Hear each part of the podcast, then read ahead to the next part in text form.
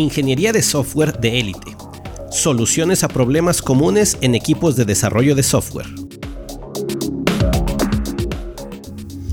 Hoy presentamos, ¿quieres que tu equipo se ponga la camiseta? Deja de hacer esto.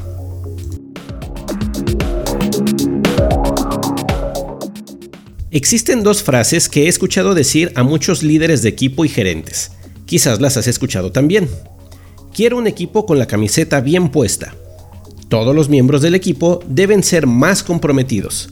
Son una arenga que busca motivar al equipo para que obtenga resultados extraordinarios o sea capaz de solucionar problemas activa y rápidamente. A veces, cuando existe la urgencia de liberar una función o un fix, la escucho en esta forma. Comprométete más con la empresa. Sin embargo, solemos ver un efecto opuesto al que buscan estas frases un equipo desmoralizado y resultados alejados de las expectativas de los líderes. Los miembros del equipo están comprometidos. Dice Watts Humphrey, todos los participantes quieren hacer un gran trabajo y dar lo mejor de sí siempre. Y es verdad.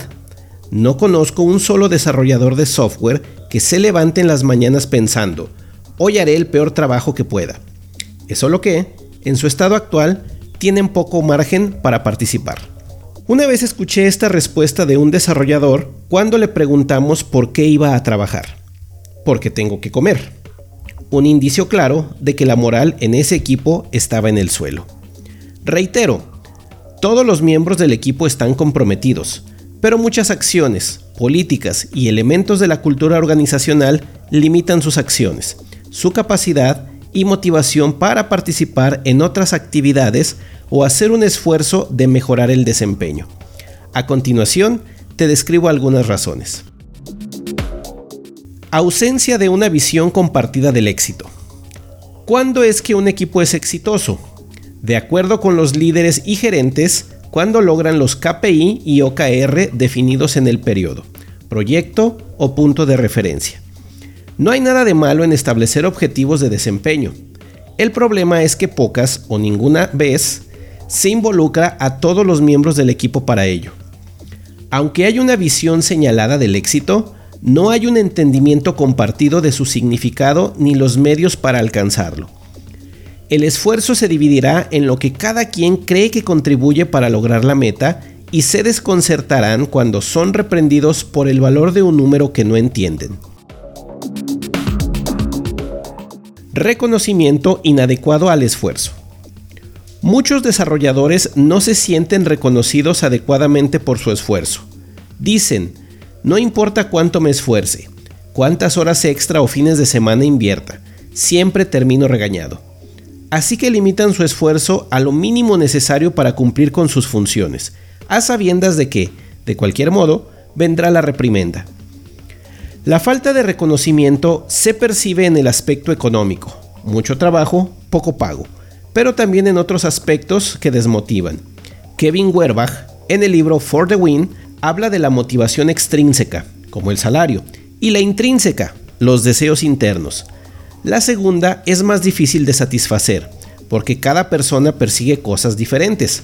Scott Ambler, en Choose Your Wow, menciona que uno de los motivadores mayores más que el dinero y los reconocimientos públicos, es el trabajo en sí mismo, encontrar un reto y resolverlo.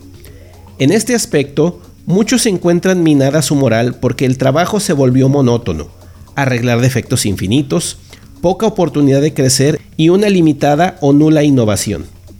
Otra de las respuestas constantes que escucho en desarrolladores con la moral baja cuando les pregunto sus ideas de mejora de su entorno es esta.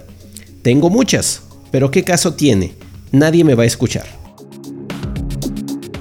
Un solo tomador de decisiones. ¿Quién es el más calificado para decir cómo hacer un trabajo y cuándo estará terminado? Watts Humphrey nos dice, la persona o equipo que, efectivamente, hará el trabajo.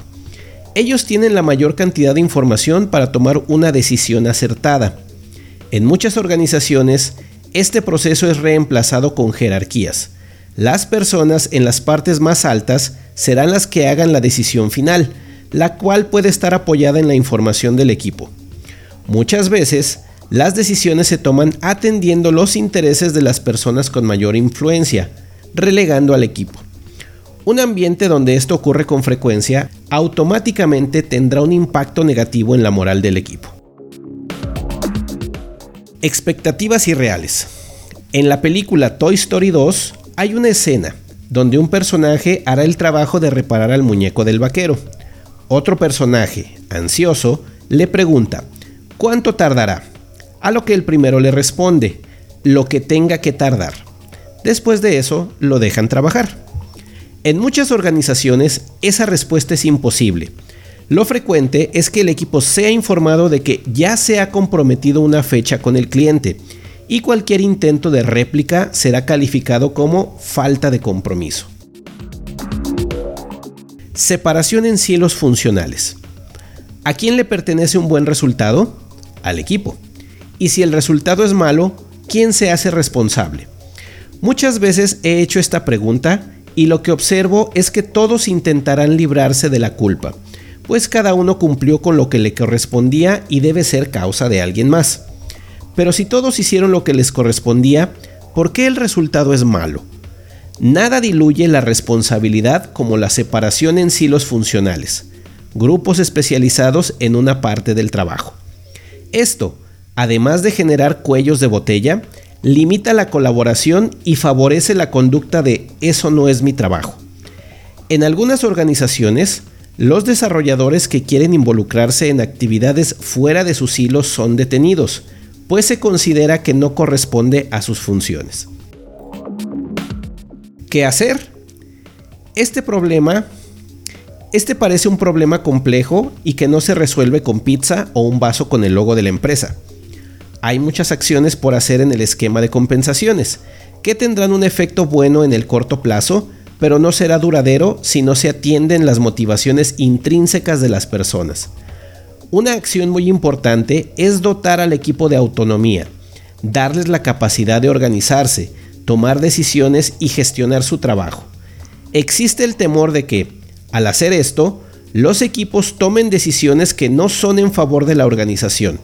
Sin embargo, Recuerda, todos quieren hacer un gran trabajo y encontrar un reto en lo que hacen, por lo que se establecerán objetivos cada vez más ambiciosos y colaborarán para alcanzarlos.